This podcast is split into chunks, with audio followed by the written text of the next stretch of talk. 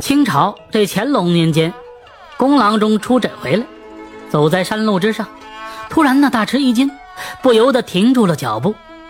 因为啥呢？因为他听到树林里传来了杂乱的响声，他也看到了这狼群的身影。这不一会儿啊，狼群将他给包围了。公郎中是哀叹一声：“完了，看来今天呢要葬身这狼口了。”想不到他救死扶伤的半辈子，竟然落得这样一个悲惨的下场，恐怕连骨头都不会剩下。然而，狼群是围而不攻，都是远远的站着。这公狼中也不知其意，也不知该如何是好。这时，响起了一声狼嚎，这狼群呢，慢慢的围拢来。公狼中焦急万分，忽然发现前面没有野狼拦路。便朝前面走去，到了前面的三岔路口，其他方向都有野狼挡在路上，只有一个方向没有。于是呢，这公狼中便向那条没有狼的路上走去。这过了不久，公狼中忽然醒悟过来，这狼群是在逼着他上山呢。明白了这一点，公狼中心中踏实了。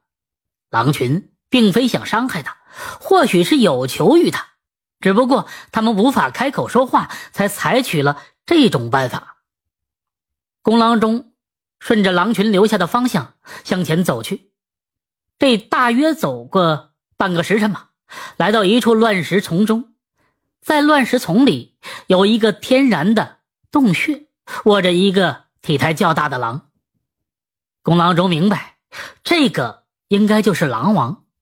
但是这狼王的表情非常痛苦，显而易见，狼群如此大费周章的把公狼中逼上山，是让他给狼王来治病来了。公狼中慢慢的走上前去查看，发现这狼王的脸颊肿的都变了形。公狼中就说道：“哎呀，狼王先生，既然让我来看病，就必须得让我检查病情，如有冒犯，你可千万别发怒。”这狼王似乎能听懂公狼中的话，脸上闪过一丝柔和的表情，瞬间又被痛苦所代替了。公狼中示意这狼王张开嘴，狼王费了好半天的劲儿，张开了一半。公狼中已经看清楚了，里边的牙龈溃烂，应该和人类的槽牙上火松动一样的症状。这种病让病人呢很受折磨，是吃不下也睡不好，会让病人崩溃的。他心里有了谱，就说道：“狼王先生，我得去啊，寻找一些草药。”这话刚说完，狼群的自动闪开了一条道。公狼中到山上寻找草药，这狼群呈散兵线，远远的跟着。公狼中采挖了一些败火消炎的药，也挖了一些麻醉神经的草药。回来之后呢，公狼中先涂抹麻醉的药汁儿，过了大约是一刻钟。公狼中拔下了一根头发，说道：“狼王先生，你要忍一忍，我可要给你拔牙了。”他用木棍呢撬开了狼王的嘴，把头发的一端呢打了一个结，套在狼王的槽牙上，使劲这么一拉，这槽牙呢就掉落了。狼王疼的猛地站了起来，狼群嚎叫着围了上来。狼王走了两步，又安静的蹲了下来，狼群这才退了下去。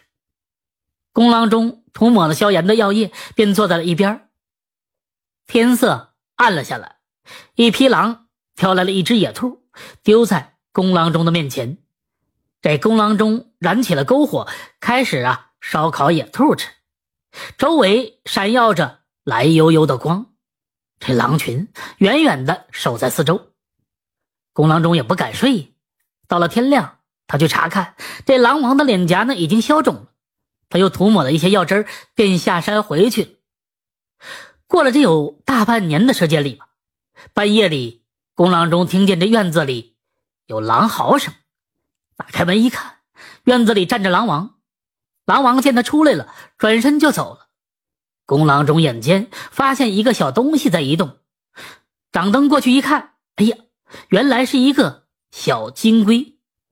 儿子埋怨说：“你这狼王也真是的。”要报恩就送一些金银珠宝来，送一只乌龟有啥用？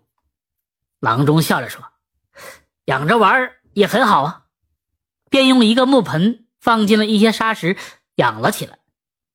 到了七八月份，这小金龟忽然产下了一枚蛋，但这蛋是硬的，发出一股刺鼻的骚味。这郎中啊大喜，他在一本古医书上看到过，这种金龟蛋是上等的药材，能治各种的怪病。能产下这种蛋的金龟，这年纪都在百岁之上，几十年才产这么一枚，公郎中视为珍宝。过了一年多，公郎中的儿子忽然卷入了一场官司里，这县令呢以莫须有的罪名要治他的重罪。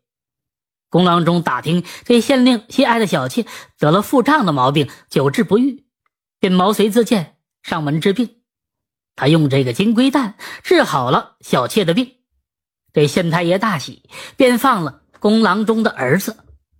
公郎中的儿子说：“难道狼王知道我会有此难，故此送来了一个金龟？”公郎中说：“狼王啊，当然不会算。不过当初还有人看不起狼王送的金龟呢。”公郎中的儿子羞愧的低下了头。